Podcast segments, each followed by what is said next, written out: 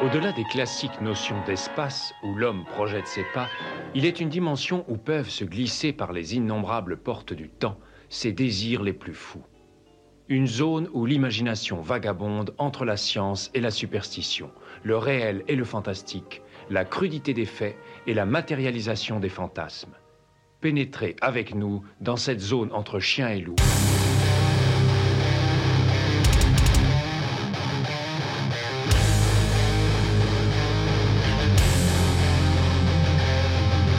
N'éteignez pas votre radio. Ne cherchez pas à baisser le volume. Il est déjà trop tard. Septième dimension envahit les ondes et débarque en mode podcast.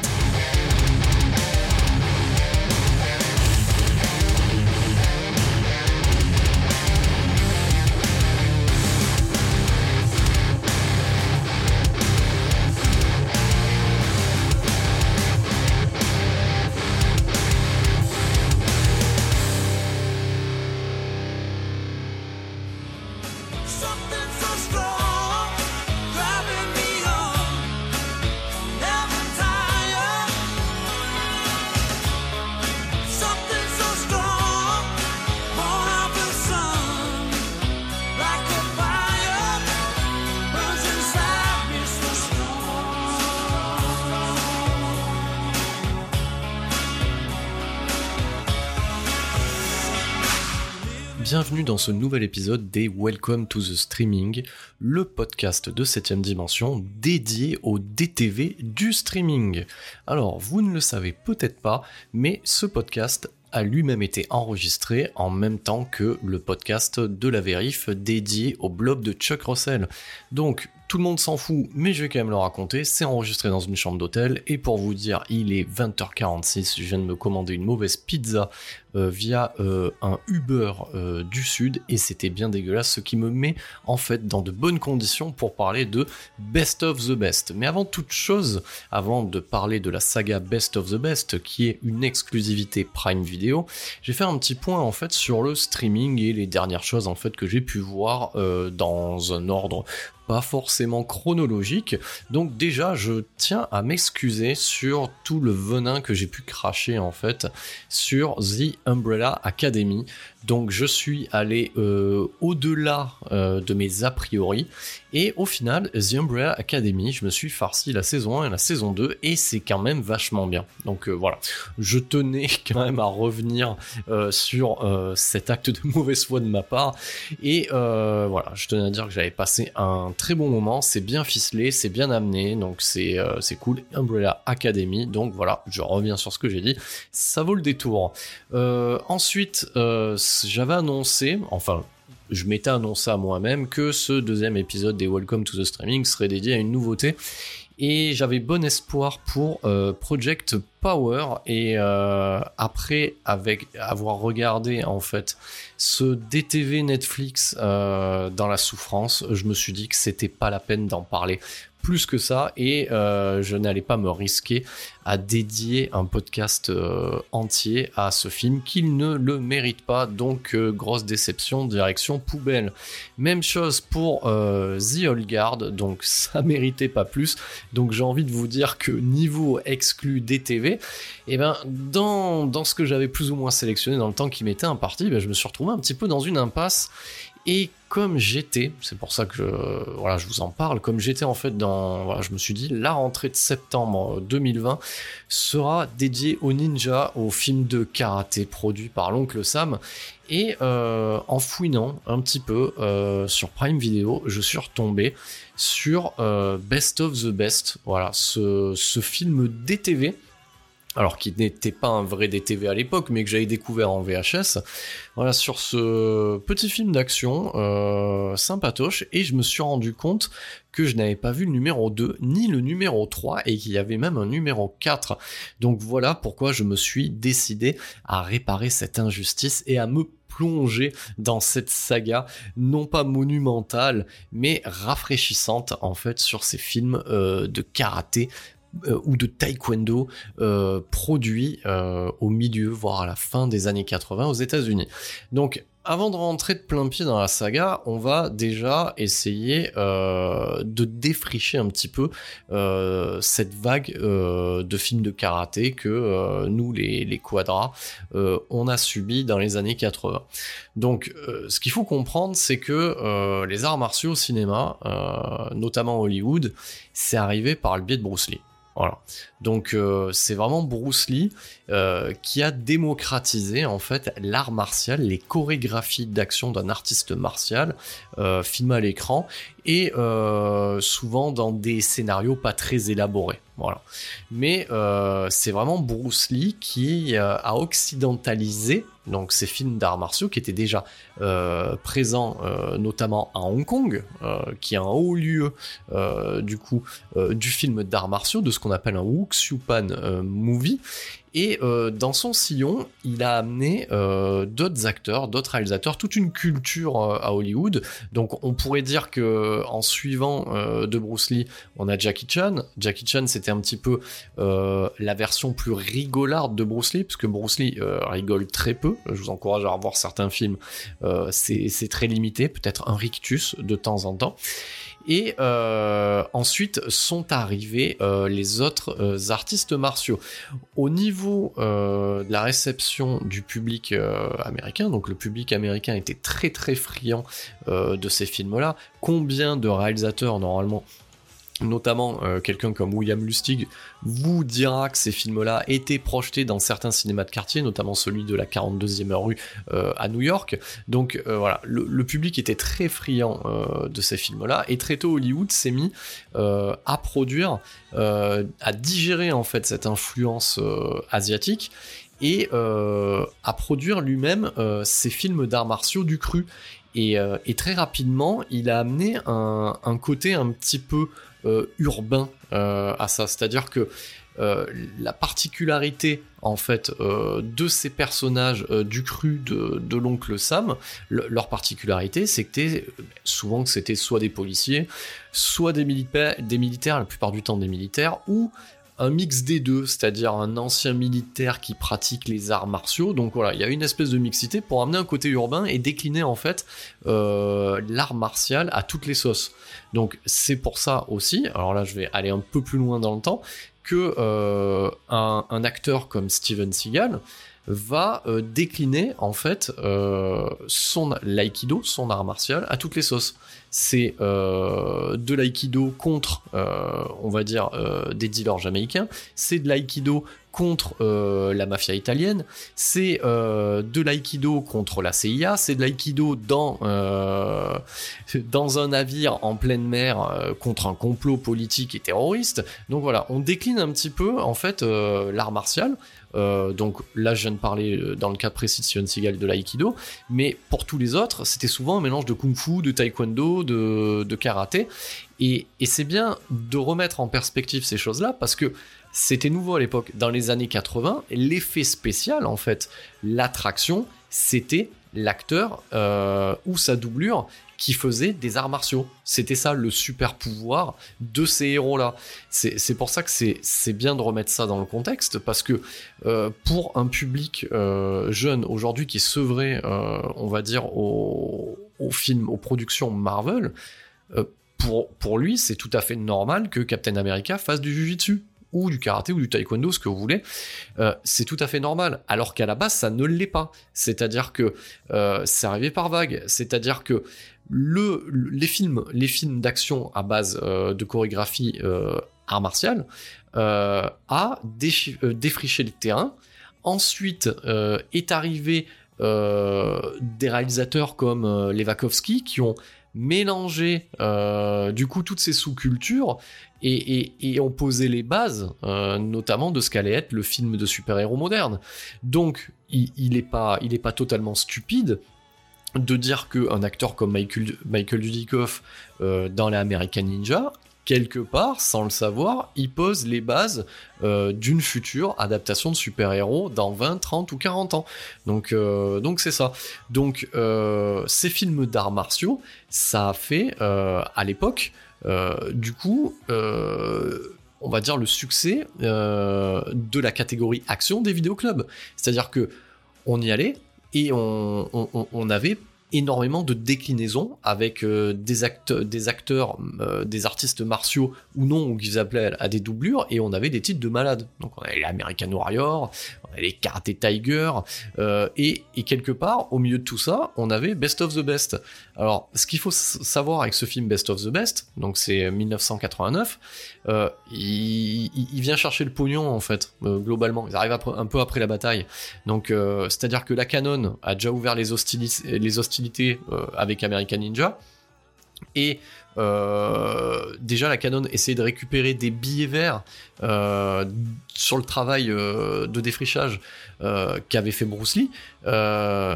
Et là, Best of the Best, ils, viennent voir si euh, il reste encore un peu de gâteau pour le dessert. C'est un petit peu, c'est un petit peu ça le délire. Donc là, et, Best of the Best s'inscrit euh, littéralement en plus donc dans un film d'action à base d'arts martiaux, mais aussi dans, euh, dans un film de championnat. Voilà. Euh, c'est une catégorie bien précise, c'est-à-dire où on nous présente un héros qui va devoir s'entraîner pour pouvoir gagner un potentiel championnat du monde de karaté, etc., etc. Donc on est, on est, euh, on est dans le training movie, on est dans l'action movie, dans le kung fu movie, on est, on, est dans, dans, dans, ces choses-là. Et, c'est vrai que, que Best of the Best, quand il sort en 89, la demande est présente. Et euh, il tire son épingle du jeu dans les vidéoclubs. Donc, euh, c'est-à-dire que euh, moi, je me rappelle qu'à l'époque, c'était un, titre qui était, qui était loué régulièrement. Donc, ce qui est intéressant pour revenir au streaming, c'est que le positionnement de Prime Video est intéressant. C'est-à-dire que là où Netflix produit du contenu original et de temps en temps récupère des licences extérieures pendant un temps donné, Prime Video, il- on sent bien maintenant, et, depuis la sortie du confinement, parce qu'ils ont énormément renouvelé leur catalogue, qui se positionne comme euh, le, le, le vidéoclub du streaming. Et, je suis très content au final que, euh, que par exemple euh, la saga Best of the Best puisse côtoyer les dernières produ- euh, The Boys, la dernière production Prime Video, la dernière connerie de Vin Diesel comme Bloodshot, je suis très content de savoir qu'il y a ça. Et, et c'est vrai que quand on, on fouine un peu dans le catalogue, il y a énormément de choses. Donc euh, avant, ou si on voulait bouffer du, euh, du Van ou du Seagal de seconde zone, on peut aller sur Prime Video. Euh, c'est pas une obligation, c'est pas obligé de regarder ces films-là, mais pour les, les amateurs, les aficionados de, de, de ce genre de film-là, c'est sur Prime Video qu'on le retrouve. Donc, du coup, quelle ne fut pas ma surprise en, en fouillant un petit peu dans le catalogue, parce que l'application est pas encore super évoluée, quelle ne fut pas ma surprise de tomber sur les Best of the, euh, Best, de découvrir qu'il y, en a- trois autres derrière. Donc voilà pour le point euh, sur Prime Video. Euh, J'en profite aussi, il faut savoir que le, quatrième Best of the Best, quel que soit son, niveau de qualité, n'est pas disponible en HD. Le numéro 3 non plus n'est pas disponible en HD. Donc là, les, quatre, les quatre opus sont disponibles dans des masters discutables, mais euh, ils sont disponibles en HD sur la plateforme dans de bonnes conditions. Et ça, c'est quand même valable. Et euh, en regardant bien, vous verrez que si vous lancez les films, c'est toujours la même boîte de production inconnue au bataillon. Euh, J'ai fouiné un petit peu sur, Internet. Apparemment, ils possèdent les droits des films, boîte de production et de distribution européenne.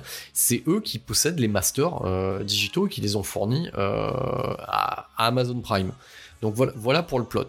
Donc euh, maintenant, rentrons euh, de plein pied dans ce qu'est Best of the Best. Donc Best of the Best, euh, ça met en scène en fait la constitution de l'équipe américaine de karaté qui souhaite, euh, on va dire, euh, s'inscrire au championnat du monde du karaté pour affronter en fait les tenants en titre, c'est-à-dire euh, la Corée, du Nord, si je dis pas de bêtises, faut faire fasse attention entre le Nord et le Sud, pour affronter, on peut dire aussi la Corée, comme ça ça va plus vite, pour affronter la Corée qui est le tenant du titre. Et l'un des leaders de cette équipe nationale de la Corée a, il y a, un vieux background, euh, a notamment à l'époque, euh, lors d'un combat, euh, tué euh, le grand frère d'un des personnages. Voilà. Donc voilà, il y a, voilà à peu près le plot de base. Donc c'est-à-dire que c'est un, un film de groupe, voilà, où on va constituer une équipe et c'est, on peut le voir à une moindre mesure comme une version un peu bof karaté euh, des, euh, des 12 salopards, ils sont pas 12, ils sont 4, euh, voilà, où on les fait aller vaille que vaille, et que au fur et à mesure du déroulé du film, la complicité s'installe malgré les égaux de, de certains, et que euh, chacun va essayer d'amener euh, son camarade à la victoire ou le, ou le soutenir. Donc c'est quand même à la base, euh, euh, c'est plein de bons sentiments, et vous verrez que le message, euh, il y a moyen d'être mort de rire, parce que euh, moi quand je l'ai vu, ouais c'est c'est comme dirait ma femme, c'est plein de guimauve, c'est tout sucré, c'est plein c'est plein de bons sentiments. Et, euh, et, et, et ça, et ça me fait penser à ces, euh, ces valeurs de base qu'on peut retrouver dans une série Disney en fait voilà. Ou qu'on pourrait retrouver dans Olive et Tom euh, l'animé c'est-à-dire mais le, ballon est ton ami. Même si tu le prends dans la tête qui te fait mal c'est quand même ton ami voilà. Il faut jouer pour s'amuser et pas pour gagner ce, ce, ce, ce- genre de bons sentiments qui font gerber. Bon là de le revoir aujourd'hui, euh, ça fait plus marrer qu'autre chose. Donc euh, cette équipe, euh, cette équipe, elle est portée par deux personnages. On va, dire trois sur les sur quatre. Je suis en train de comptabiliser, je suis en train de me dire qu'en fait, c'est pas une équipe constituée de quatre personnes, mais bien une équipe constituée de cinq personnes. Donc désolé pour les plus pointilleux d'entre vous. Voilà, donc l'équipe américaine de karaté est constituée de cinq individus à part entière avec on va dire, une personnalité bien trempée. Donc, euh, du coup, cette équipe euh, de 5 personnes est soutenue, on va dire, par euh, trois têtes, mais on va dire principalement deux têtes euh, pensantes.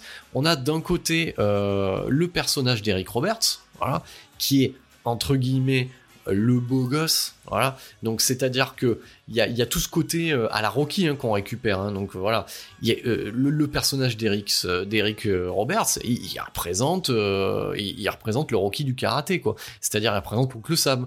Donc c'est-à-dire l'espèce de prolo qui doit pour payer ses factures et élever son fils. Il y a tout un pathos derrière qui doit euh, à tout prix euh, se battre parce que c'est sa raison de vivre. Donc il y a, y a un côté que j'avais pas vu à l'époque et il y a un côté très over the top. Vous savez, le, film produit par la Canon sur le bras de fer qui est complètement débile, mais aussi complètement jouissif. Donc il y a, y, y a- ce côté-là, voilà, donc euh, de ce bon père de famille qui, euh, qui fait des petits boulots. Alors, vous le verrez, Eric Roberts, il a droit à sa petite musique larmoyante, et, et puis il est ami avec tout le monde, et puis tout le monde l'aime bien. Et, euh, il a un look pas possible. Il a un look pas possible, faut le dire. Donc déjà, Eric Roberts, pour ceux qui le savent pas, c'est le frère de Julia Roberts. Et, et, en gros, c'est dans ce film-là, il a les cheveux longs. C'est Julia Roberts, euh, on va dire en mec. Voilà, pour exagérer, il a, il, a le même collagène dans les lèvres. hein. Donc ça, c'est juste pour me marrer, mais c'est à peu près ça l'idée. Donc il, est porteur euh, dans ce film-là euh, du Z, mais du bon Z, voilà, ce- ce- celui qu'on aime bien. Et donc du coup, il a, il, a des tenues que lui renierait pas le William Cat de House, c'est-à-dire c'est plein de, c'est plein de pulls genre tricotés par ta grand-mère, mais avec du col un peu, un peu en mode décolleté, tu vois, que tu portes souvent torse nu parce que t'es t'es un peu musclé. Et euh, et, euh, et puis il a des, des, cheveux longs que je pense que Steven Seagal il était jaloux à l'époque. Je veux dire s'il a vu la longueur des cheveux de d'Eric Roberts il devait être jaloux. Je pense qu'il devait être jaloux à l'époque. Donc il a ce, ce look là à la cigale avec les, les, les, les, bons pulls échancrés. Donc déjà ça c'est mort de rire. Et puis il y a, y, a, y, y a tout ce pathos. Donc c'est à dire que euh, il est veuf vous imaginez le truc, euh, ah, le mec, euh, il est taillé comme une armoire, c'est une gravure de mode, il est veuf, et il s'occupe de son fils. Voilà, il s'occupe de son fils, il lui apprend à faire du vélo. C'est des moments très très touchants dans, dans ce film-là, très très touchants, qui, qui, qui, font marrer quand, quand on le regarde, euh, mais au second degré, parce qu'on n'y croit pas deux secondes. Voilà, cette espèce de- d'American Way of Life du, du papa prolo qui, qui prend du temps pour apprendre à son fils à faire du vélo. Donc voilà, t'es mort de rire. Surtout que il y a, y, a, y a un gros moment de solitude quand on regarde ce film-là, c'est-à-dire que le gosse est présenté comme ayant 5 ans. Voilà. Donc, mais sauf qu'il il, il a pas 5 ans. Et mec, il a, au moins 10 ans. Il a au moins 10 ans, facile. Il a 10 ans, mais il en a 5. Donc déjà, déjà il est un peu, il est vraiment en retard pour apprendre euh, à faire du vélo. Puis, puis il tient des raisonnements qui sont pas ceux d'un enfant de 5 ans. Donc toi, tu regardes le truc, tu te dis bon, voilà, bon, c'est- rigolo, ça doit être un problème de doublage. Et puis là, d'un seul coup, t'as as le meilleur pote d'Eric Roberts, on y reviendra sur, c'est Philippe euh, qui arrive, et, et, qui voit une photo dans un moment de son, du film, qui voit une photo de son fils et qui c'est énorme, j'en suis mort de rire rien de vous le raconter, qui dit Hein, c'est ton fils? Et euh, il, dit oui. Et, euh, et Eric Roberts lui dit oui, il a 5 ans. Et là, t'as as le personnage de Philippe Rie, donc, qui joue comme une endive, hein, qui lui dit Eh oui, je le sais bien, j'ai l'habitude de m'occuper des enfants. Et non, non, mec, mec, c'est nul. T'as plus encore plus, t'as l'habitude de rien du tout. Gamin, il a pas 5 ans, c'est pas vrai. Donc du coup, ça amène, euh, ça amène un peu, un peu de Z. Vous voyez, je viens de passer 5 minutes à vous expliquer cette scène. Moi, j'étais mort de rire quand j'ai vu ça. Donc c'est c'est des grands. Ce film est plein de grands moments. Donc, euh, donc euh, au casting de ce film, on a donc Eric Roberts qui est en mode je fais du karaté les gars. Voilà, donc il, a appris quelques trucs et vous verrez. Alors je vais pas me, pas m'auto-proclamer euh, spécialiste du karaté au cinéma, mais il me semble que le karaté que fait Eric Roberts, c'est pas un karaté qui existe. Donc c'est-à-dire que ce qui est très drôle dans le film, c'est qu'il a plein de positions de chienne, moi je les appelle comme ça. C'est-à-dire où il fait plein de trucs qui servent à rien euh, avant de taper. Mais, mais ces positions, elles ont grave du style. Honnêtement, j'ai envie de vous dire, il a grave le style. Ça sert à rien, je pense pas que ça soit du vrai karaté, mais, euh, mais voilà, il, est en mode j'envoie du style, et, tu sens que toutes les deux minutes, euh, tu peux, tu peux euh, faire une capture d'écran et ça fera un, poster pour ta sœur qui retrouverait dans, dans Salut ou dans OK Magazine. Voilà. Donc, donc du coup, là-dessus, Eric Roberts, il envoie, il, il envoie du lourd dans, dans Best of the Best. Donc voilà, il pratique un karaté qui n'existe pas. De l'autre côté, on a, Philippe Rie, qui est euh, du coup l'artiste martial, le vrai, voilà, parce que c'est un, voilà, un acteur qui est connu euh, pour ça, voilà, qui, fait, a, fait des championnats, qui a été un cascadeur, qui a été, qui fait de la doublure, et là on lui donne en fait Best of the Best, c'est son ticket d'entrée pour Hollywood. Donc lui, lui, ce qu'il fait à l'écran, déjà d'une, il le fait vraiment, et, et comme je vous le disais, c'est du vrai. On est dans le vrai taekwondo, on est dans le vrai karaté. Après, on retrouve, et ça c'est la blague du film, mais ça fonctionne bien. Après, on retrouve Chris Penn. Voilà. Donc Chris Penn, c'est le frère, c'est le frère un peu rondouillard de, de Sean Penn. Et, et, et, et- c'est aussi une gueule. euh, voilà, c'est un, un- acteur un peu qui incarne des personnages un peu soupolés et acteur culte qu'on a pu voir dans Reservoir Dogs et euh, qu'on a pu voir dans le Funérailles d'Abel Ferrara. Donc Christopher Penn, c'est un petit peu le gage, euh, le gage qualité quoi. C'est le tampon dessus en marquant euh, Z approuvé quoi. Et, donc du coup, Chris, Penn fait du karaté. Voilà. On n'y croit pas une seule seconde, mais ça me fait marrer. Il, fait du karaté et euh, pareil, il est estampillé grande gueule et texan. Donc c'est-à-dire qu'il se trimballe avec son, chapeau de texan.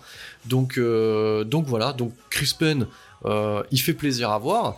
Et après, on retrouve deux autres personnages euh, qui sont des clichés sur pattes. D'un côté, on, a le Rital, et, de l'autre, on, a, euh, on a un, un espèce de, de, de, bouddhiste euh, reconverti en mode zen attitude.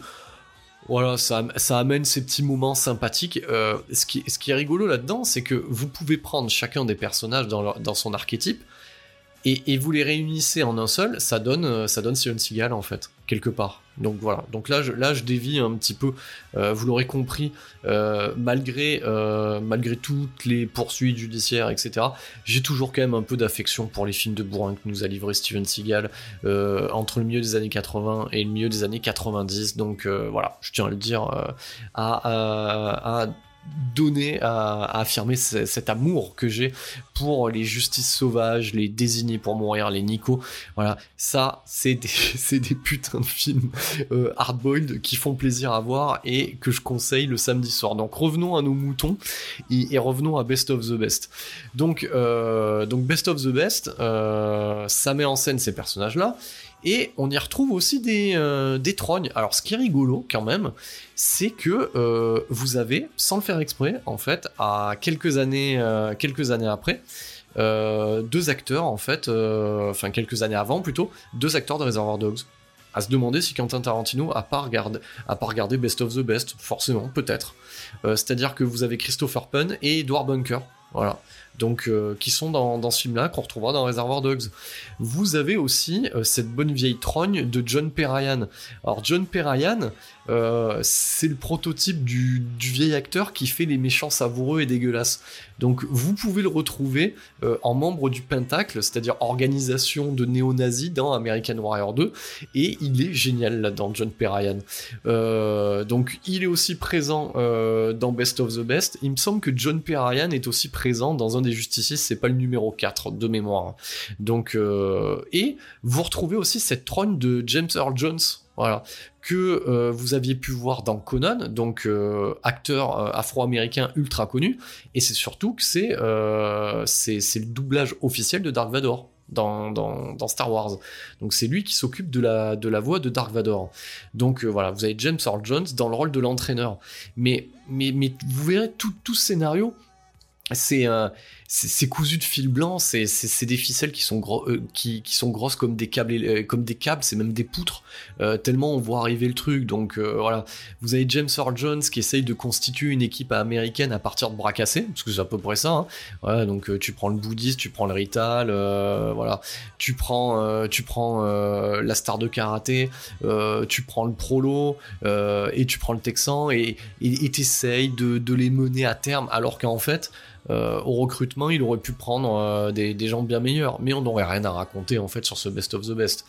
Donc du coup, euh, il incarne un entraîneur qui forcément euh, est, est, est entre guillemets très dur, très méchant, mais il le fait pour le bien de l'équipe et parce que au final, il a un trauma qui est lié au trauma du personnage de Philippe Rhys. C'était l'entraîneur du grand frère et il est mort sous ses yeux. Il a pas envie que ça se reproduise. Donc vous voyez, il y a, tout ce pathos euh, derrière euh, qui est pas forcément désagréable. Ce qui, ce qui est intéressant quand même avec Best of the Best, ce qui, en fait sa qualité, c'est qu'il dure une heure et demie. Euh, Aujourd'hui, il serait produit sur une plateforme de streaming, il durait deux heures et ça serait un vrai putain de problème pour le scénario que ça veut raconter. Voilà. Euh, donc du coup, euh, toute cette petite équipe finalement bah, va gravir les échelons. Comme on peut le voir dans ces films de training et, euh, de compétition où euh, euh, où on va voir la spécificité de chacun sur le tatami et arrive bien entendu l'équipe de Corée. Et l'équipe de Corée ce qui est bien c'est qu'elle est présentée comme dans les clichés qu'on avait déjà dans les films entre guillemets occidentaux de Bruce Lee. C'est-à-dire qu'on les voit en fait s'entraîner mais c'est ce qui fait aussi le sel d'un film comme Rocky 4 voilà, c'est-à-dire que quand il part en Russie, il va s'entraîner dans la neige euh, avec une vieille charrette. Et bien là, les, euh, les Coréens, euh, ils s'entraînent en extérieur par, par moins 20 degrés, voilà, on exagère. Puis ils cassent, des briques, ils cassent des planches. C'est très, rigolo, hein, ça amène beaucoup de Z. Mais c'est très cliché, limite raciste. Mais j'ai envie de vous dire, c'est ce qui faisait les charmes des films de, de cette époque-là. Donc, donc voilà, donc on, on- donc au fur et à mesure, nos, bras cassés, euh, du coup, euh, arrivent euh, vers, vers cet affrontement final qui est annoncé depuis le début entre les États-Unis et la Corée. On a envie de vous dire que comme Rocky 4, en fait, c'est un peu un film de propagande aussi, tu pour, pour, pour montrer que ben, ben oui, c'est un régime communiste aussi comme, euh, comme, euh, comme la Russie et que, que, finalement, euh, en pleine guerre froide, ben, les États-Unis sont, ils sont vachement fair-play face aux méchants coréens quand même. Voilà. Donc il y a, y, a, y, y a tout ce sous-texte un peu vomitif, mais qui est présent dans ces films de l'époque et qui en font leur charme. Et, et, et, tout ce que je vous raconte, on n'est pas dans une production canon. C'est ça qui est, qui, est, formidable. Donc, donc du coup, tout ce petit monde arrive pour affronter les Coréens. Et là, il y a un détail qui est assez marrant, c'est que il y a un espèce de fusil de Chekhov du pauvre euh, au démarrage de Best of the Best, c'est-à-dire vous avez le personnage euh, du coup euh, d'Eric Roberts qui est qui a une vieille blessure. Et, et tout le monde lui dit non non non, il faut pas que tu remontes. Puis lui tel parce qu'il est courageux, il dit non, je vais remonter. Donc il, a, un vieux passif, une vieille blessure, et, bien entendu, cette vieille blessure se, se réveille euh, dans cet affrontement final. Et, c'est rigolo parce que ça, me fait penser à des trucs, euh, des, trucs que j'ai un peu vécu euh, dans la vie de tous les jours. Je pense que tout le monde l'a vécu. Quand, on faisait du, sport avec les potes, que ce soit du foot, du basket, etc. T'as toujours un pote qui s'est inventé une vieille légende avec une vieille blessure et qui, au moment de passer à l'action, ben, ah, la vieille blessure, etc. Ben, et c'est un peu ce que nous fait Eric Roberts. Et, Par contre, je tiens à le souligner quand même, lors de ce combat, alors ça marche vachement bien, t'es là, oh là là, t'as mal pour lui parce qu'il lui a pété l'épaule, genre l'épaule, voilà, euh, voyez votre épaule, bah, elle se retrouve dans le dos quasiment comme ça. Et puis là, il fait un truc de fou, il va voir l'entraîneur, il dit, vas-y, bande-moi l'épaule contre le bras. Et puis, il continue à se battre avec ses techniques de chienne, mais euh, avec un seul bras. Et, euh, voilà, et, ça amène ce, côté-là très à la Rocky, très à la Rocky 4, euh, qui, est- assez marrant. Donc tout ce petit... Alors, finalement, il n'y a pas grand monde qui meurt là-dedans, euh, au final. Non, non, il y, a- personne qui crève. Ils, auraient- pu, se, aurait pu rajouter... euh, moi, c'est vrai que dans mon souvenir, j'étais persuadé que le, personnage de, Chris Penn mourait dans le premier, alors que c'est pas le cas. Donc, euh, donc du coup, tout, ce petit monde arrive soudé. Donc déjà, tout ce petit monde se fait péter la tronche euh, par la Corée. Et on arrive au point culminant du film euh, on va avoir ben, forcément la confrontation entre euh, Philippe Rie et le personnage de Simon Rie, qui est son propre frère. Voilà, ça vous le saviez pas, voilà. Qui est le propre frère euh, de l'acteur qui incarne sa némésis, donc le, vilain coréen qui a tué son pauvre grand frère à l'époque dans un tournoi. Donc, donc voilà. Et donc Philippe Rie euh, lui pète la gueule, mais pas totalement, parce qu'il y a quand même, il y a quand même des bons sentiments, et que comme lui dit James Earl Jones, euh, si tu fais ça, tu t'en voudras toute ta vie. Voilà. Oui, alors.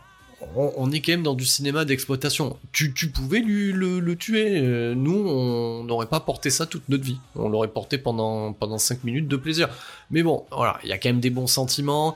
Ce qu'il faut savoir aussi, c'est que Philippe Rie, il incarne les valeurs du karaté et dans les valeurs euh, des arts martiaux, quel que soit l'art martial. On n'est pas là, on, utilise ça pour se défendre et pas pour attaquer.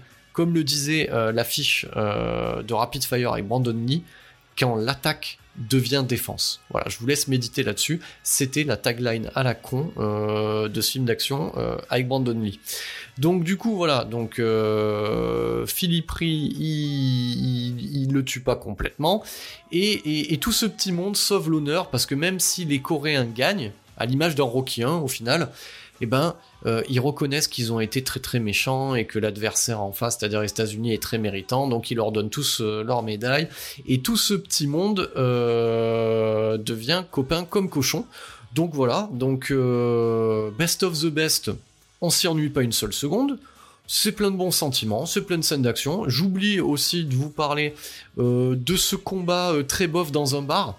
C'est toujours cool dans le cinéma des années 80 qu'on ait des artistes martiaux qui, euh, qui pètent des bras ou des nuques euh, dans un bar. J'ai toujours trouvé ça classe. Steven Seagal euh, respectera ses valeurs et même le Terminator respectera, notamment James Cameron respectera cet état de fait dans Terminator 2. Donc voilà, on a ce passage dans, dans le bar qui finit en baston général avec des vieux poivrons. C'est quand même assez cool. Euh, c'est rondement mené. J'ai pas du tout parlé de ce, du réalisateur de ce film. On va en parler. C'est réalisé par Robert Adler. Vous le connaissez, Robert Adler? Moi, je le connaissais pas avant de voir Best of the Best. Eh ben, eh ben, ben c'est pas un, un réalisateur euh, de DTV. Donc, euh, Robert Adler, son seul fait d'armes, son seul fait de guerre, c'est Best of the Best 1 et 2. Et puis après, derrière, c'est. Oui, ça va être la honte de, de, de, voilà, de citer tout ça, mais c'est sa carrière. C'est ensuite The Substitute 3 et 4 qui sont assez gratinés. euh, et euh, derrière, c'est beaucoup d'épisodes des Power Rangers. Donc euh, voilà, de la série des Power Rangers.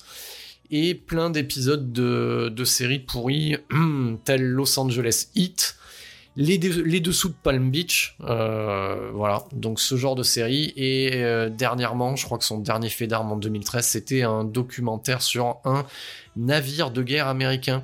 Et documentaire qui a bien marché puisqu'il en a fait un deuxième. Et euh, donc voilà, et je crois aussi un documentaire sur la guitare électrique, donc c'est tout à fait passionnant, vous l'aurez compris.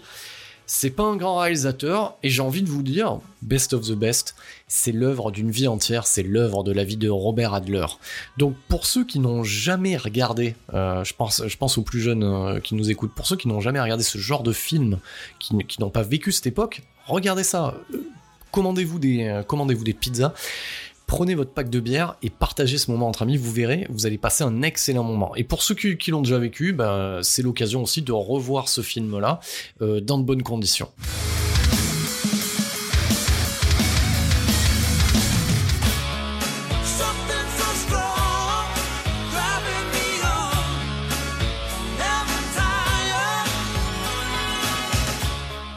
Succès oblige, il faudra pas attendre 10 ans pour voir débarquer un nouveau Best of the Best. Ça se passe en 1993 et c'est Robert Adler qui remet le couvert avec quasiment la même équipe euh, qu'à l'origine, c'est-à-dire qu'on garde Philippe Ree, on garde Eric Roberts et on garde Chris Penn. Euh, les deux autres, bah, comme forcément ils n'avaient pas marqué les esprits plus que ça, bah, on les dégage. On aurait pu croire euh, qu'on serait de nouveau sur un film de compétition d'arts martiaux et c'est pas du tout le cas. Donc au final, le, titre Best of the Best n'a aucun lien avec le film d'origine. Donc c'est-à-dire que là, on n'est plus du tout sur la même histoire et on tombe euh, dans le film d'action lambda euh, à base de à base de kung-fu en fait. Voilà, on est plus dans, on va dire entre guillemets, dans un épisode du Justicier avec Lorenzo Lama que euh, dans une réelle suite euh, du film d'origine, notamment au niveau de ce côté euh, compétition. J'étais persuadé d'avoir vu ce deuxième opus. Eh ben pas du tout, je m'en suis rendu compte en le regardant. Et, j'ai envie de vous dire, ce que l'on perd en budget, en crédibilité, on le gagne en, Z. Voilà, c'est un vrai Z euh, assumé et savoureux. Et, et, et je m'attendais pas à une telle offrande. Euh, dernièrement, j'ai vendu ce film-là à Peterson. Je lui ai dit, euh, il est à Best of the Best, ce que l'Empire contre-attaque et euh, t'as la guerre des étoiles. Voilà. Donc c'est-à-dire que là, nous sommes sur euh, l'Empire en contre-attaque des Best of the Best. C'est pour vous donner le niveau. C'est du grand n'importe quoi. On dirait un film canon boosté. Voilà. Alors, ce Best of the Best 2, ça raconte quoi? Un scénario de merde, mais un, un scénario très captivant. Donc, euh, on retrouve le personnage de Chris Penn qui, euh, suite euh, à sa non-victoire, parce que c'est quand même une non-victoire, hein, ils ont pas gagné hein, les États-Unis, mais suite euh, à la, on va dire, à la notoriété qu'il a pu acquérir avec l'équipe nationale américaine de karaté, et ben chacun de nos personnages, je crois que c'est, ouais non, ensemble ils ont ouvert en fait une école, une école de karaté, ils ont un petit peu de notoriété, ils ont gagné des ronds apparemment, donc tout le monde est content. Et, euh, et lui, eh ben, fidèle à lui-même, euh, il porte toujours son chapeau, c'est Santiago, et il se trimballe euh, en fait euh, de bar en bar, de boîte en boîte, et voilà, il, drague, comme dirait Steven Seagal dans Désigné pour mourir, des femmes compromises. Voilà. Donc ceux qui connaissent Désigné pour mourir comprendront ce dont je parle. Et euh, il se retrouve à aller en gros boire un coup euh, dans une espèce de boîte de nuit colisée de combat, tenue par un certain Bracus, euh, incarné de manière très monolithique par un acteur de série Z. Alors cet acteur c'est Ralph Moller, donc c'est un culturiste allemand et comme tous les culturistes de cette époque-là, euh, leur rêve c'est de faire comme Arnold Schwarzenegger, mais n'est pas Arnold Schwarzenegger qui veut. Et autant vous le dire que il a euh, le, charisme d'une huître et euh, le jeu d'acteur est très limité, si ce n'est froncer les sourcils et grogner, ce qu'il fait très très bien dans ce film-là. Donc on a Scolisé qui est tenu donc par le personnage de Bracus, qui est complètement con, voilà, et il retransmet en fait des combats clandestins euh, via une télévision interne. Sais pas forcément bien expliqué. Alors, il y a un présentateur euh, façon euh, catch, voilà, qui, booste un petit peu les paris. Et, en fait, ce sont des combats illégaux style MMA, en fait, voilà. Donc en, en mode free fight, avant l'heure, au final. Donc autant se dire que Best of the Best 2, c'est quelque part peut-être un précurseur là-dessus, qui l'eût cru. Et euh, du coup, il organise ces combats-là, et puis après, euh, une certaine frange de la population aisée euh, va parier sur une mise à mort et Bracus tuera euh, voilà son adversaire contre euh, de l'audience et euh, et une poignée de dollars. Ça fait toujours bien de faire une référence à Sergio Leone. Donc euh, donc voilà pour le pitch. Donc euh, on se retrouve avec le personnage de Chris Penn et ben qui comme il a une grande gueule euh, et qui voit Bracus et qui dit bah, que de toute manière il va lui péter sa gueule parce que parce qu'il est le plus fort du monde. Ça fait beaucoup rire euh, de manière euh, très crispée euh, notre notre Bracus qui au final euh, va le tuer sous les yeux euh, du fils de Eric Roberts qui a grandi mais il y a toujours, ça je vous le dis, c'est une récurrence, il y a toujours un décalage avec son âge. Donc c'est-à-dire que là, il doit avoir peut-être entre 13 et 14 ans, mais il en aura 10. Voilà, donc il a évolué, mais euh, il y a toujours ce cette même problématique. Donc, alors, pourquoi le personnage, euh, du coup, euh, de, de l'enfant d'Eric Roberts se retrouve là? Parce que, en gros, Chris Penn, c'est un peu son tonton, et euh, il l'accompagne un petit peu sans l'autorisation de son père, parce que au final, Eric Roberts, il s'est pas arrangé avec ses valeurs parentales, et il est chiant comme la pluie. Et, surtout que euh, tout ce qui faisait, euh, on va dire, le côté Z et, sympathique de son personnage dans le premier a complètement disparu. Donc il a troqué les pulls en V pour des chemises et il a coupé les cheveux. Donc on sent déjà que au final, là où Philippe Rhys était le sidekick de Eric Roberts dans Best of the Best, là les rôles sont inversés. Donc c'est-à-dire que c'est Eric Roberts le sidekick euh, de Philippe Rhys. Donc, du coup, euh, nos, euh, nos compères, donc Philippe et, euh, et Eric Roberts, se rendent compte que leur pote a disparu. Le gamin ne cesse de leur répéter qu'il a été tué, qu'il a été tué. Donc, il y a une espèce d'e- d'enquête un peu molle pour essayer de comprendre ça. Et, effectivement, ils, découvrent que leur ami a été assassiné. Du coup, dans, si on, transposait ce truc-là dans le réel, bon, généralement, euh, t'appelles les flics, tu leur incarnes l'endroit, il y a un témoin, c'est réglé assez rapidement. Là, c'est pas le cas. Donc, tu prends le deuxième cas de figure, tu te dis, bon, c'est des artistes martiaux, euh, ils vont chercher deux pompes, puis, puis, puis défoncent tout. Eh ben non. Eh ben, eh ben là, ils font un truc qui est complètement Z et, qui est vraiment propre à ces films, euh, à ces films de l'époque, c'est qu'ils partent s'entraîner. Voilà, je trouve ça génial. Imaginez vous transposez ça dans, dans une situation, admettons, vous êtes euh, dans une situation où, votre femme ou votre petite amie se fait enlever, plutôt que d'agir, vous dites et je vais prendre un peu de temps pour aller m'entraîner et me préparer. Ben oui, tout le monde fait ça.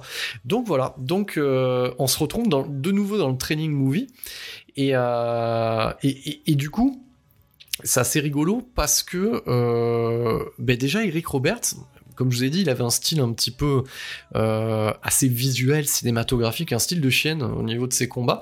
Mais il a plus du tout le même style. T'as l'impression qu'il sait plus se battre. Donc ça c'est. Moi j'ai envie de vous dire qu'il a un peu rien à foutre parce qu'à ce moment-là de sa carrière, Eric Roberts, il a des prétentions un peu plus autorisantes parce qu'il va tourner pour des réalisateurs, on va dire, euh, un petit peu plus euh, estimés. Donc là, j'ai l'impression qu'il vient juste prendre son blé. Et c'est aussi le point de départ où Philippe Rey commence euh, à écrire quelques lignes du scénario, à avoir un peu plus d'importance dans la conception globale du film et à faire de Best of the Best sa franchise à lui.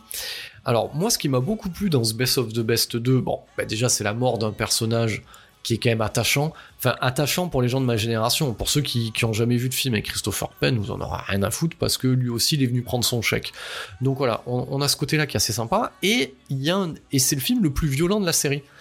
On, est dans un Steven Seagal, c'est-à-dire que euh, Philippe Rey casse littéralement des bras et change l'anatomie des gens. Ça, ça m'a beaucoup plu. J'y étais pas préparé parce que je m'attendais toujours à ce bon vieux, euh, à ce bon vieux truc de, euh, euh, voilà, là, on utilise les pour se défendre et pas pour faire bobo. Donc, donc là, il y a un côté un petit peu. euh, je me demande si Robert Adler aurait pas des origines italiennes. Il y a un côté un peu complaisant dans la violence qui fait plaisir, notamment euh, les sbires de, de, euh, voilà, donc les hommes de main qui tentent à de multiples reprises d'exterminer le gamin et, c'est plein de punchlines euh, sordides par rapport aux enfants, donc ça c'est quand même assez cool. Et on va revenir à cette période d'entraînement, donc il s'entraîne. euh, alors, je vous avoue qu'à ce moment-là, j'étais pas très concentré sur le film, mais je vais essayer quand même d'être le plus précis possible. C'est-à-dire qu'à un moment donné, il décide d'aller s'entraîner euh, en allant chercher un de leurs vieux potes. Donc, Philippe Rey a un vieux pote qui est d'origine indienne, donc ça permet de faire passer un message. Voilà. Philippe euh, on sent aussi son impact sur le scénario, vous le verrez dans les prochains, dans les prochains films. Il a une volonté aussi un petit peu sociale. Il fait un petit peu son terrain miné à lui, si vous voyez ce que je veux dire. Donc il, a envie de parler des minorités, ce qui est bien, mais il le fait de manière très Z. Donc il se découvre, euh, vous verrez au fur et à mesure des épisodes de Best of the Best, euh, Philippe Rey a plein d'amis euh, de partout, de toutes les communautés. Donc il va chercher un de ses vieux potes euh, indiens, donc ça donne lieu à un entraînement là-bas sur place. Et son vieux pote indien, c'est Sonny Landam. Et Sonny Landam, c'est l'acteur qui incarne le personnage de Billy dans Predator que j'aimais beaucoup. Et il paraît d'ailleurs que Sonny Landam, euh, quand vous le voyez dans Predator, il est comme ça dans la vie en fait, c'est un vrai fou. Euh, et donc là, on, donc on a cette gueule euh, issue du Predator de McTornan que j'aime beaucoup, j'étais très content de le, de le revoir, et militant aussi euh, politique pour la cause des Indiens, notamment d'Amérique. Bon, Sonny Landam est, décédé aujourd'hui, mais à l'époque il était militant, paix à son âme. Euh, donc Sonny Landam incarne un artiste, on sait pas s'il est un artiste, en tout cas il connaît, il connaît les arts martiaux, mais il est bourré. Voilà, donc il y a, des, vieilles scènes où sa mère dit qu'il faudrait qu'il arrête d'être bourré, que c'est une honte pour la famille, machin, puis lui continue à être bourré.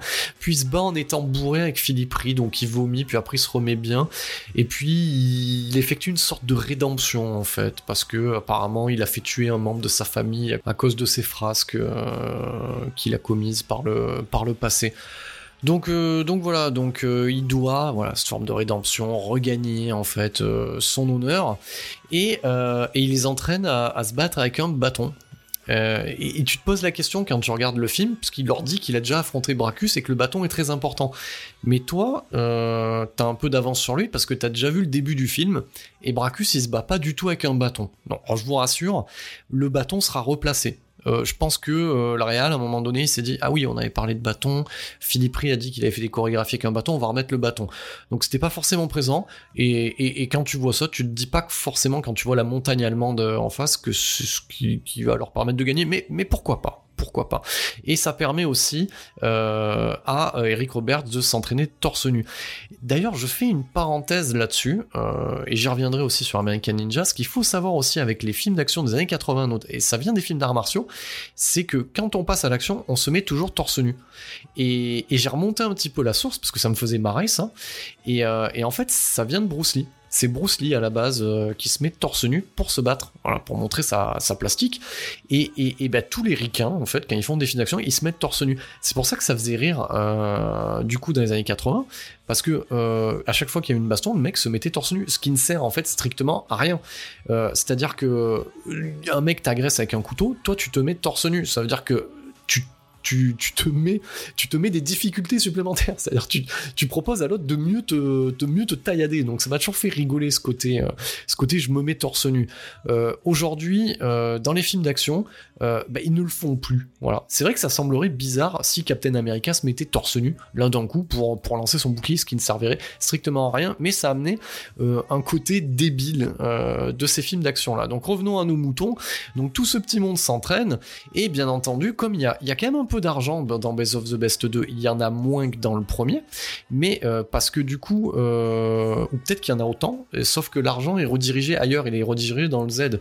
Donc euh, du coup, tout ce petit monde se fera exploser la gueule gratuitement par, les, par les hommes de main à coup de, de lance-roquettes, il me semble, à ce moment-là. Mais j'avais décroché un petit peu parce que ça devenait du grand n'importe quoi.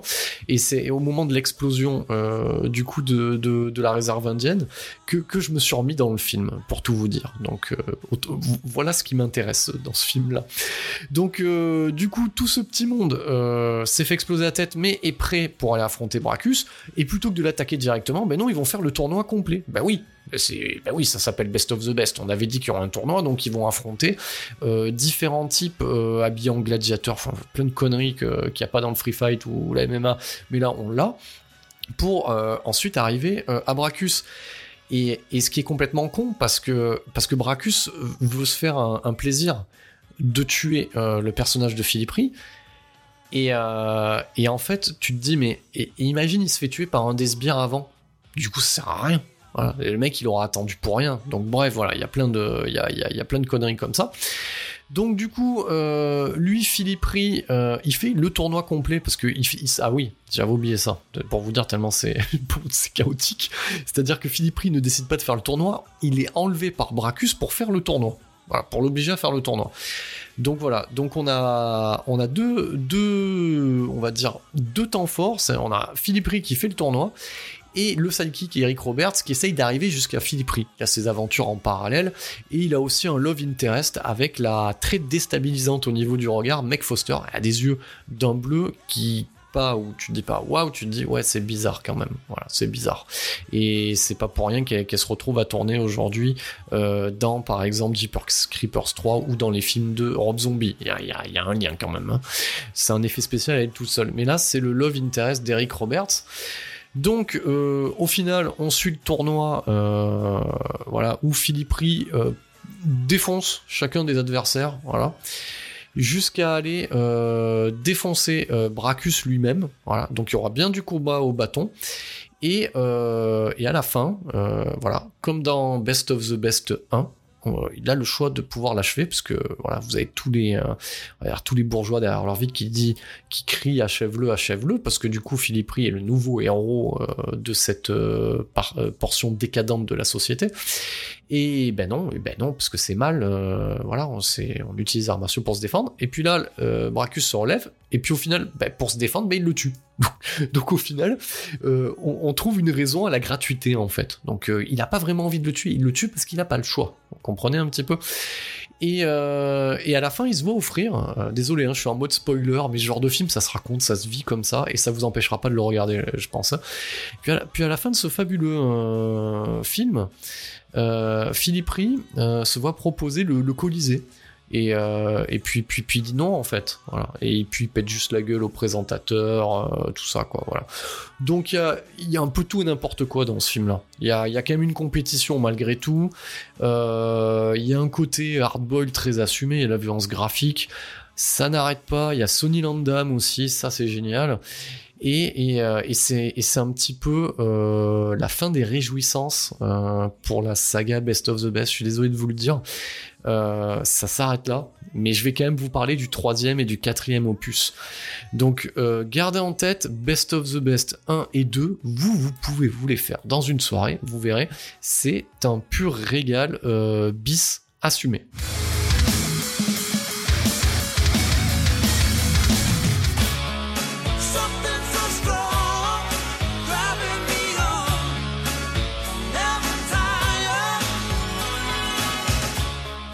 Et direction l'année 1996. Pour le plus grande joie des déviants d'entre vous, Philippe Rie prend les rênes de la franchise. Il devient scénariste, producteur, réalisateur et acteur, donc l'homme orchestre, de ce Best of the Best 3, sous-titré No Turning Back. Voilà. Donc il n'y a pas de retour en arrière possible. Et j'ai envie de vous dire, c'est un peu ce qui s'est passé quand je l'ai regardé. J'étais très heureux d'annoncer ça en fait, hein, comme podcast sur les réseaux sociaux. Et à ce moment-là, j'ai fait non. Et ça a été une souffrance en continu cet épisode 3. Mais c'est voilà, c'est donc, bien entendu, ça n'a plus aucun lien avec le film d'origine. Voilà, ça n'a plus aucun lien. Seul persiste, euh, seul subsiste le personnage de Philippe Rie, qui, euh, ben, on suit en fait ses aventures. Donc, c'est-à-dire que, ben, il prend sa voiture, puis, puis euh, il va rendre visite à sa sœur. Voilà, c'est à peu près ça le pitch de départ. Vous voyez, c'est complètement génial. hein. Donc, il, rend visite à sa sœur, et, malheureusement, sa sœur habite dans un petit patelin des États-Unis où sévit euh, une milice euh, néo-nazie et comme tout bon néo-nazi qui se respecte, ils aiment pas beaucoup la gueule de Philippe Rie parce qu'il est d'origine asiatique. Voilà le pitch. Donc, euh, quand on voit ce film-là, euh, je viens de vous citer tous les postes qu'occupe euh, Philippe Rie dedans, on pourrait dire que c'est un film d'auteur. On pourrait dire. Voilà, il a sa patte. Mais c'est le film où il ne se passe jamais rien. Quand je dis jamais rien, c'est-à-dire que déjà d'une, euh, niveau action, c'est quand même assez radin. Voilà. Donc déjà, c'est radin sur l'action. C'est radin sur la violence, et c'est aussi radin sur le cul. Donc pour un DTV qui doit trôner sur une étagère de vidéoclub, c'est radin partout. Donc, donc du coup, euh, voilà, tu t'es un petit peu fait arnaquer. Voilà, c'est un, un petit peu le délire. Donc je me suis dit, je vais quand même me forcer. Donc je l'ai regardé petit bout par petit bout parce que, parce que l'ennui et le sommeil guettent le spectateur quand vous regardez cet opus-là. Donc je me suis dit, je vais quand même aller jusqu'au bout de ma connerie et regarder euh, ce Best of the Best 3 et essayer de sauver des choses. Alors, qu'est-ce qu'on pourrait sauver de ce film-là Donc, euh, Philippe Rie a pu faire un film. Le mec était artiste martial, je veux dire, il est partout, il, à la chorégraphie euh, des cascades et tout ça. Bon, il y, a- a zéro idée de mise en scène. Donc déjà, ça c'est c'est une réalité. Niveau casting, tu te dis putain, il y a Gina Gershon. Gina Gershon, on l'avait déjà vu euh, beaucoup plus venimeuse et beaucoup plus dénudée dans les films des autres. Et ben dans celui de, de Philippe Rie, c'est c'est- c'est Laura Ingalls quoi. C'est c'est la gentille institutrice avec un col roulé quoi. Donc voilà, donc déjà, t'en- t'en- voilà, déjà t'es- tu te dis bon, c'est pas là-dessus que je vais me rabattre. Tu te dis bon, il y a des nazis. Généralement, les néo-nazis euh, dans, dans, dans, dans ces séries B, séries Z, euh, elles font rigoler quoi. Tu vois, ils- c'est c'est ultra bourrin niveau violence. Ben, ben au final non. C'est euh, c'est ah oui hein, dans, dans, dans, dans les dialogues c'est bourrin, mais euh, pff, il se passe pas grand chose au final. Enfin ils font. Alors c'est rigolo parce qu'il y a, il y a un shérif qui est le beau-frère de Philippe Rie, qui est incarné par Christopher McDonald. Euh, lui, il est, shérif dans la ville, et il a pas vu que, la milice était carrément une armée qui possédait, euh, qui possédait des bazookas, des jeeps, etc. Donc, euh, je sais pas si vous imaginez, euh, quand vous avez vu les vidéos de propagande de l'État islamique, donc on voit les mecs tirer, s'entraîner, tout ça, ou si vous regardez, par exemple, les entraînements de ninja d'American Ninja sur une île, vous avez ça avec les non-nazis. Et le shérif, il a rien vu. Il, dit juste, oui, bon, euh, en fait, euh, voilà, il y a une communauté qui est un petit peu réticente. Bah, putain, euh, c'est plus que de la réticence, mec. c'est carrément une armée qu'il y a, quoi. Donc, donc voilà. Et, et, et, ce qu'il y a, et, c'est pour vous donner le niveau, c'est que, c'est que on a une armée, et, et c'est Philippe Rie, avec ses, ses bons sentiments et, et- le fusil à pompe de, de Christopher McDonald, qui, qui vont régler le problème. Ils, vont régler le problème. Voilà, c'est- tout. C'est tout ce qui se passe. Donc il y a, y a pas grand chose. il y a beaucoup de plans à la Top Gun aussi, parce que Philippe Reed, pas, j'avais oublié de vous le dire, depuis le Best of the Best 1, des fois, il part en moto sans casque pour réfléchir, sur une musique un peu hard FM. Ça le fait bien, c'est le côté un petit peu spirituel. Puis, euh, puis il a revu un peu son look. En même temps, il est la star de son film. Une espèce de micro-barbe de 3 jours, il porte un cuir, il a un peu des tiags. Il est pas pour déconner, Philippe hein, euh, quand on est dans Best of the Best. Euh, au niveau des gens qui sont venus payer leur loyer dans ce film-là, parce que c'est un peu ça, on retrouve Early Armé. Voilà. Early Armé, qu'on a vu chez Kubrick dans Full Metal Jacket, et qu'on a vu dans plein d'autres films dans à peu près le même rôle. Donc là, il est, euh, on va dire, dans l'espèce de chef du parti politique euh, voilà, du coin néo-nazi, machin, voilà. Donc euh, il fait son truc. Et, et- vous avez aussi la, la maman d'Iti aussi, voilà, qui est, qui est présente dans ce film-là, qui a l'habitude de venir payer son loyer de temps en temps dans plein de films. On l'a déjà vu dans Hurlement, on, on l'a déjà vu dans Cujo, et, on la retrouve dans ce film-là, dans, dans le rôle de la mère. euh, bah oui, c'est un peu la mère de l'Amérique, euh, du coup. Euh, notre cher, je ne retrouve pas son nom, mais je vais, je vais vous le dire de suite. C'est ça aussi la magie du montage. Une petite coupure, le temps de, vérifier. Donc j'étais en train de vous parler de Dee Wallace. Donc cette actrice qui incarne la maman des États-Unis. Et là, elle est la maman d'un petit néo-nazi, un petit nazillon euh, qui veut faire bobo euh, à Philippe Rie. Donc vous l'aurez compris, ça dure une heure et demie, mais on a l'impression que ça en dure trois. Donc euh, ça c'était un gros problème et c'est la grosse déception. À ce moment-là, je me suis dit, allez peut-être, peut-être, peut-être que euh, sur l'opus 4, il se passe un truc. Peut-être. Euh, on a fait l'expérience avec Peterson quand on s'est fait les détours mortels. Et on s'était rendu compte que euh, dans les détours mortels, donc plus le budget baisse, plus la qualité baisse, mais de temps en temps il y a un sursaut de Z, il y a un truc à bouffer dans un des films qui te fait marrer. Donc tu te dis, pourquoi pas, euh, peut-être que ça doit se passer dans Best of the Best 4.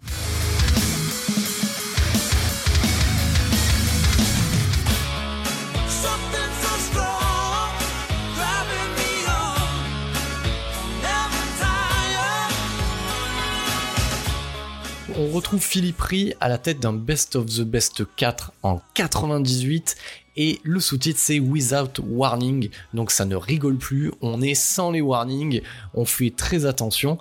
Et qu'est-ce que je peux vous dire si ce n'est que je n'ai même pas pu aller jusqu'au bout du film tellement c'est un supplice. Voilà.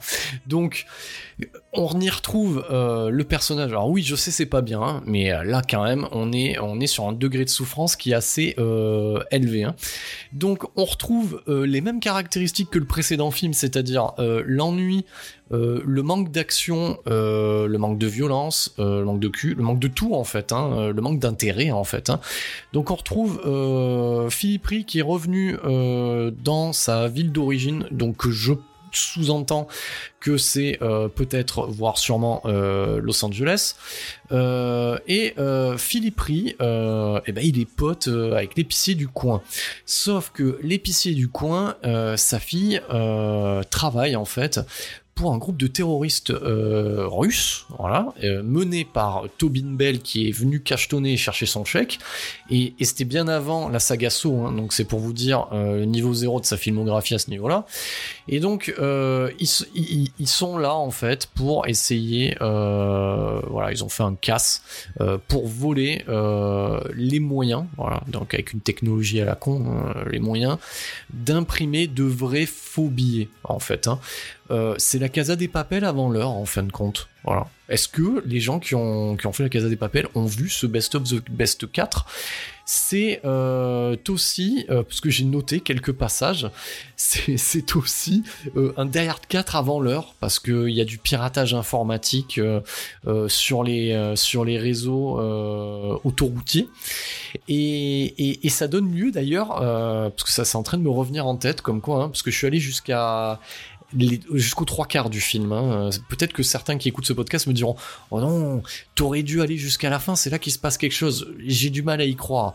Donc tout, tout, tout ce que j'en retiens de ce passage, c'est qu'il y a une extraction euh, du coup euh, d'un véhicule, voilà, d'un semi-remorque à l'aide d'un hélicoptère en pleine rue comme ça, tout va bien. Et, euh, et, et ce qui est rigolo, c'est que tu sens qu'il n'y a pas d'argent. Donc, euh, et, et, notamment de le voir en HD, tu vois bien euh, le petit hélicoptère Play School voilà, qui arrive au-dessus. Donc il y a, y, a, vraiment pas d'argent. Philippe Rey est, toujours copain avec tout le monde. Son jeu d'acteur ne s'améliore pas. Je remets pas en cause, hein, on va dire, ses compétences en arts martiaux. Mais jeu d'acteur, c'est pas ça. Voilà. Donc non, il, il- voilà, c'est très limité. C'est très limité, malgré tous ses efforts, hein, parce que euh, ce Without Warning, euh, comme son nom l'indique, hein, il est écrit, produit, réalisé et interprété par Philippe Rey. hein. Donc, euh, au milieu de tout ça, les Russes, si vous arrivez toujours à suivre, si vous êtes toujours présent à écouter ce podcast, donc les Russes, en fait, les Russes, les Ruskov, ils sont aidés par des flics véreux, flics véreux euh, menés par Ernie Hudson. Voilà, Ernie Hudson qui sortait euh, du coup de, de SOS Phantom 2, de The Crow, etc qui est en mode Tupac. Il s'est rasé le crâne, tout ça. euh, il est en mode ultra vénère. Il en fait des caisses. Donc autant euh, Philippe Rey, il a un jeu d'acteur euh, qui, est, quasi inexistant. Autant Ernie Hudson, il en fait trop. Donc tout le monde, on sent qu'il n'y a pas de direction d'acteur là- là-dedans. On a des flics véreux. À un moment donné, ils essayent de s'en prendre parce que voilà, oui, faut, faut en parler. Dans l'épisode dans l'épisode 2 de Best of the Best, vous avez vu le meilleur ami indien euh, du coup de Philippe qui se fait exploser la gueule. C'était Sonny Landam. Dans l'épisode 3, vous voyez sa sœur qui vit dans un patelin reculé qui sont emmerdés par des nazis. Et ben dans l'épisode 4, euh, vous verrez la fille de Philippe Rey. Et oui, et il a une fille. Et, euh, bien entendu, on ne verra pas la mère parce que la mère est morte. Il est veuf. Voilà, c'est horrible hein, euh, comme truc. Donc, euh, vous imaginez tous les clichés qu'il peut y avoir euh, avec la vidéo de vacances, souvenirs qui passe en arrière-plan et un espèce de jeu d'acteur qui s'arrête de, te faire verser une larme. Donc, tout ce petit monde, en- à un moment donné, bah, Philippe Rey se retrouve euh, au mauvais moment, au mauvais endroit. Donc, euh, la fille de l'épicier, si vous avez suivi, lui glisse avant de mourir une cassette audio qui contient euh, ce dont a besoin le Ruskov pour imprimer les billets. Il glisse dans sa poche. Donc quand il découvre qu'il a dans sa poche, il va voir son pote flic, parce qu'il y a des potes partout, parce que la raison pour laquelle il est revenu en ville, c'est parce qu'il doit entraîner les forces de police, du coup, aux techniques de combat rapprochées, et que Ernie Hudson, il aime pas les techniques de combat rapprochées, lui, il est adepte du vieux gun, et il le fait bien comprendre, en fait. Et euh, il décide de donner, si vous suivez toujours, euh, cette cassette euh, donc à un de ses potes flics qui n'est pas Hardy Hudson. Et ce pote flic essaye de, de, la lui faire en douce parce qu'il est mêlé aussi du coup à cette espèce de, de complot. Donc c'est aussi un flic véreux. Et, du coup, en se défendant, Philippe Rie, eh ben, tue malencontreusement son collègue. Donc voilà, il est recherché à la fois par les flics véreux, à la fois par les flics normaux, et en même temps euh, par les Ruskov. Et, c'est à peu près à ce niveau-là euh, que j'ai abandonné le film. En fait, je l'ai abandonné dans une scène très ridicule. Euh, non, je pouvais plus à ce moment-là enquiller ce genre de conneries. C'est qu'à un moment donné, le personnage de Tobin Bell, si vous suivez toujours, donc Jigsaw, voilà, qui joue en Ruskov, et ben du coup, il torture le père, donc l'épicier, voilà, il torture l'épicier euh, en l'attachant à une cible et en lui tirant des balles de golf dans la tête. Et il lui en tire une deuxième et il meurt hors champ. J'ai trouvé ça d'une mollesse, du, d'un ridicule. C'était c'était ridicule. Voilà, c'est ridicule. Et j'ai décidé d'arrêter le carnage euh, à ce niveau-là. Donc, ce qu'il faut retenir de tout ça, c'est que sur Prime Video, euh, eh ben, vous avez les fins fonds de tiroir des vidéoclubs d'antan en Full HD. Donc ça, c'est quand même assez rigolo. Mais euh, mon, mon job aussi, à moi aussi, c'est de vous prévenir que la saga Best of the West, vous allez prendre des forces avec l'épisode 1 et l'épisode 2 et qu'il faudra arrêter là parce que vous allez perdre toutes les forces que vous avez prises avec les deux opus avec les deux derniers. Voilà. Donc, euh, que reste-t-il de cette saga Best of the Best aujourd'hui? Donc, Philippe Rie, lui, euh, après le 4, eh ben, bye bye. Il, il refera un film euh, au milieu des années 2010 euh, en mode euh, je suis un vieux maître et je veux enseigner le karaté euh, à des enfants. Voilà, donc un, un film d'arts martiaux familial, une sorte de, de karaté kid, mais en moins bien. Voilà.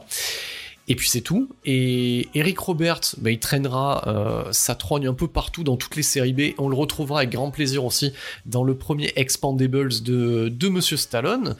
Euh, bah, Chris Penn, malheureusement, bah, il est décédé, donc du coup, euh, bah, il tourne plus de films, mais on avait pu le voir dans pleine joyeuseté, notamment pour euh, ceux qui ne le savent pas, pour l'adaptation cinématographique de Ken le Survivant, donc Fist of the North Star, menée par Tony Randall euh, à l'époque, donc il y est très très bien dedans. Et, euh, et puis j'ai envie de vous dire, euh, voilà, tout ce qui reste de, de ces Best of the Best, c'est le témoignage euh, d'une époque où le principal argument du film, c'était des scènes de combat rapprochés, des scènes de, de karaté, et on payait pour aller voir ça, et, et, surtout, on, vendait de, de, de, l'icône américaine du justicier qui pouvait se retrouver en poster dans votre chambre. Euh, j'ai envie de vous dire aussi que en parallèle de ça et avant de vous livrer euh, le prochain podcast long euh, dédié au American Ninja de la Canon, j'ai pu commencer à, regarder une nouveauté Netflix qui est Cobra Kai, qui est la suite en série de la série officielle Karate Kid, où vous allez retrouver les deux protagonistes mais en mode inversé, c'est-à-dire que le méchant de Karate Kid est devenu maintenant un anti-héros et le gentil est un petit peu aussi euh, devenu euh, le méchant. Donc ça, alors je résume un petit peu bêtement, mais euh, Cobra Kai, c'est vachement bien. Voilà. C'est des épisodes de 20 minutes, il y a deux saisons, euh, je suis en train de me farcir la première saison, et c'est vachement bien, putain.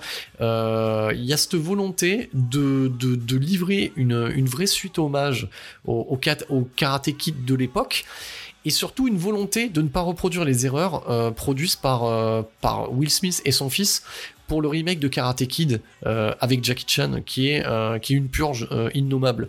Donc Will Smith est quand même à la prod de Cobra Kai, mais ça s'arrête là. Je ne saurais que trop vous le conseiller. Et en plus, j'ai envie de vous dire, pour ceux qui suivent la série Oh I Met Your Mother, j'ai l'impression que ça se base, que c'est Barney Stinson qui a produit Cobra Kai, parce que c'est le seul personnage de fiction qui répète que le héros de Karate Kid, c'est pas Ralph Macchio, euh, du coup, c'est euh, euh, sa némésis des Cobra Kai.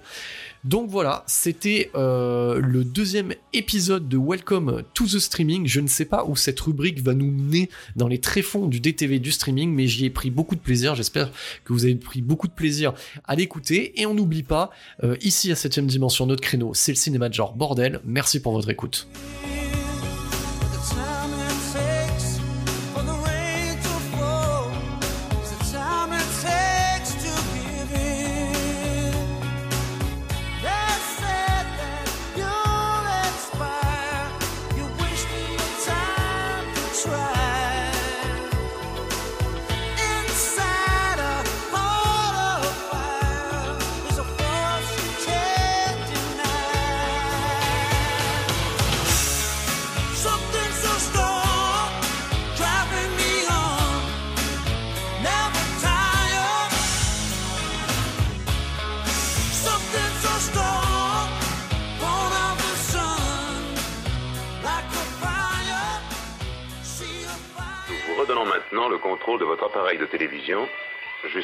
Prochaine émission de Septième dimension en mode podcast.